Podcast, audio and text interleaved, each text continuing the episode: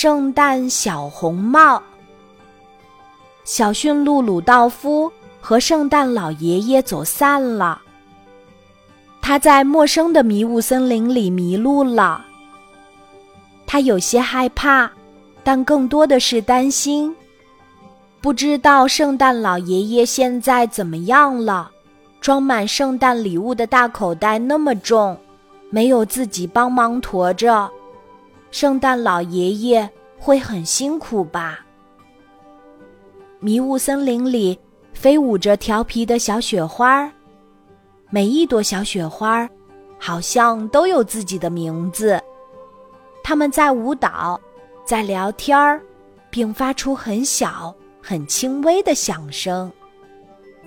小驯鹿鲁道夫在原地等了很久之后，他决定慢慢的往前走。但他不知道自己现在该往哪个方向去。忽然。他看到了一位戴着红帽子、提着小篮子的小姑娘。请问，你是童话故事里的小红帽吗？小驯鹿鲁道夫有些激动地问。小姑娘笑得合不拢嘴。其实，这是我的圣诞帽。小驯鹿鲁道夫的肚子忽然咕噜咕噜地叫起来。可爱的小鹿，你一定是饿了。小姑娘把小篮子放在雪地上，从里面拿出几个好吃的巧克力姜饼。这是我和妈妈一起制作的，很好吃。提到“妈妈”这两个字的时候，小姑娘的声音有些难过。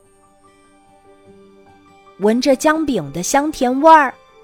小驯鹿鲁道夫忽然知道自己要去哪里了。其实，在这个迷雾森林里迷路的不仅仅只有自己，小姑娘也是。还是让我护送小姑娘回家，回到他妈妈的身边吧。小驯鹿鲁道夫开心的想。是啊，迷路。却收获了美好，感谢这样的不期而遇。